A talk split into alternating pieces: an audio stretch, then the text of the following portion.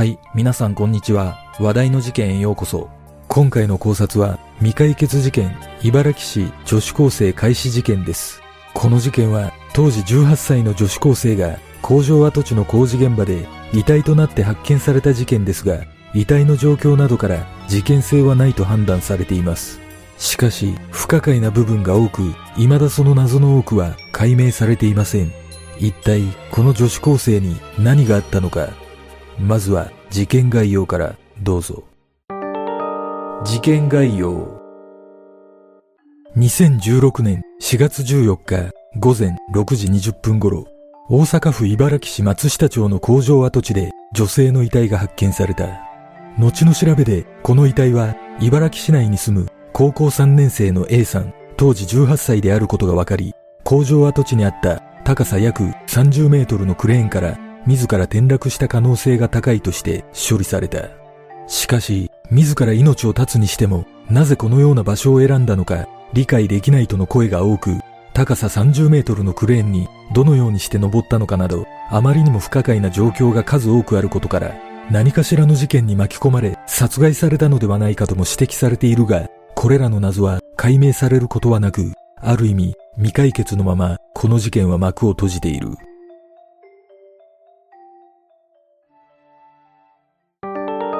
現場の状況遺体が発見された工場跡地は JR 茨城駅から北東に向かって約1.5キロの場所にあり、以前はパナソニックのテレビ工場があったが売却されたため建物の解体が行われており、敷地内には鉄板が敷き詰められ、周囲は高さ約1メートルのフェンスで囲まれていた。4月14日午前6時20分頃、その工場跡地で若い学生風の女性が倒れていると男性作業員当時62歳から通報があったことで事件が発覚した。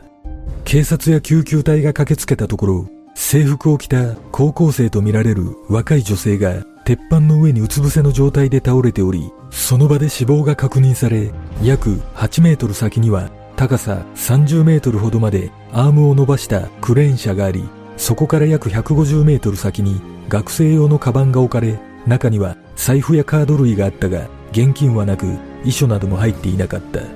その後、持っていた学生証から、遺体は女子高生の A さんと判明し、腰付近を骨折しているとみられ、口からは出血していたものの、刺し傷や首を絞められたような跡などはなく、着衣に乱れもなかったことから、警察は自らクレーンに登り、転落した可能性が高いと見ていたが、何らかの事件に巻き込まれた可能性も視野に入れ、両面で捜査を進めた。その後の捜査で、この女子高生 A さんは、事件前日4月13日夕方、母親に体調が悪い、今から帰るとメールしていたが、夜になっても帰宅しなかったため、同日夜に父親が娘が帰ってこないと警察に相談していたことが分かった。また、工場跡地で働く作業員によると、13日午後5時頃に作業を終えた際には、特に異常はなかったとされているため、A さんの死亡推定時刻は13日夜から14日早朝にかけてとみられている。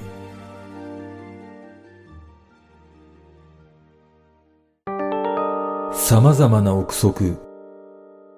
この事件が発覚した当初から女子高生 A さんが自ら飛び降りたとする見方には疑問の声が多く上がり、ネットを中心に様々な憶測が囁かれた。A さんが自ら死を選んだとしても、なぜわざわざ高さ1メートルのフェンスを乗り越えてまで工場跡地を選んだのかは解明されておらず、ましてや暗闇の中、高さ30メートルにも及ぶクレーンのアームを自力で登るといった行動はあまりにも不可解なことから、何者かが A さんを殺害した後、別に見せかけるために偽装工作したのではないかと指摘する声も上がった。しかし、発表されている A さんの遺体の状況などからは、他殺の痕跡は伺えず、A さんが生存している状態で何者かがクレーンのアームに結びつけ落下させた可能性もないとは言い切れないが、技術的にも難しく、現実的ではないとの見方が強い。また、飛び降りに見せかけるためだけならば、周辺の高い建物から突き落とす方がよっぽどリスクが少ないのではないかなど、他殺の可能性については懐疑的な見方もある。その他、A さんはスマホで自撮りをするために危険を顧みずアームに登り、足を滑らせたのではないかとの見方もあるが、A さんが携帯を所持して登っていたのかは公表されておらず、メールの内容などに、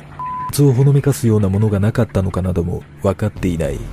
いずれにしてもこの事件は前例がないほど特殊なケースであることは間違いなく、遺書が発見されなかったことからも、自ら命を絶ったという結論は、腑に落ちないとの声が多くある。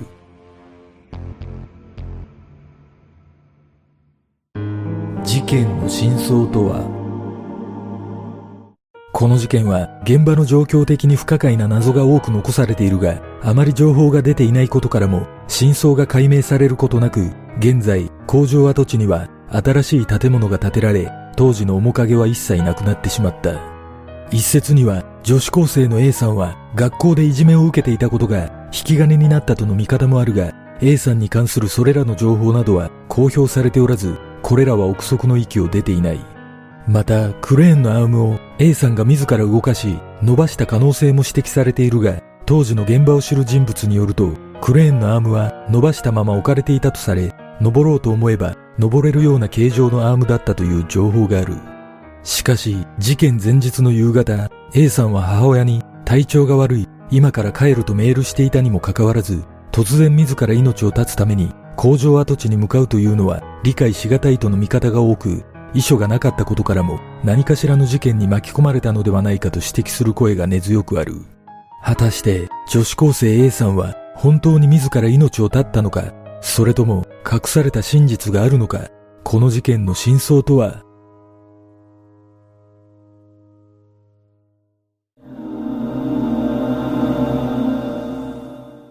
この事件は状況的にかなり特殊であることから事件性を疑う見方もありますが警察が事件の線でも捜査していたという情報があり進展がなかったことから推測するとおそらく自ら命を絶ったことを伺わせるような何かしらの証拠が見つかったのではないでしょうか。確かに公表されている情報だけを見ると不可解な部分が多くありますがこの事件はなんとなく女子高生の A さんが突発的に起こした行動によるものだと感じます。これは私の想像ですが、A さんは普段から通学などで工場跡地の横を歩いていたのではないでしょうか。だとすれば、A さんが母親に体調が悪い、今から帰るとメールした後、帰宅のために工場跡地の横を歩いていたところ、突発的に死への願望が膨らんだことで、現場に足を踏み入れ、自ら命を絶ったと考えることもできます。仮に A さんが普段から何かしらの悩みで願望を抱いていたとすればこのような可能性も考えられるとともに突発的だとすれば遺書がなかったことも納得できます。この事件はほとんど情報が公表されておらず非常に難しい印象がありますがやはり自ら命を絶つにしてもこのような場所を選んでいることに違和感を覚えます。司法解剖が行われたという情報がないため死因はわかりませんがおそらく死因からも事件性を伺わせるような痕跡はなかったと思われますが、何者かによって無理やりクレーンのアームに登らされたという可能性は捨てきれないような気がします。例えば、女子高生の A さんはいじめにあっていたという噂があるため、これが事実だとすれば、飛躍した考えにはなりますが、いじめていたグループに無理やり登らされたと考えることもできます。だとすれば、当然死ぬつもりはなかったために遺書がなかったことも納得できます。警察の捜査によって確認されていると思いますが、クレーンのアームに指紋などの痕跡が残っていたとすれば、仮に無理やり登らされていたとしても判断はつかないため、自らの意思で登ったとして処理された可能性も考えられます。A さんは学校から帰宅する際、母親にメールで伝えるような性格だったことから想像すると、真面目な印象を受けるため、仮に自ら命を絶つのであれば、やはり遺書がなかったことは気にかかります。そして A さんのカバンが遺体から150メートルも離れた場所に置いてあったことも理由は解明されておらず不可解なため何者かがその場所に移動させたと考えるのが自然だと感じます。もしかしたら A さんが通っていた学校の中に真実を知る生徒がいたのかもしれません。皆さんはどんな考察をするでしょうか？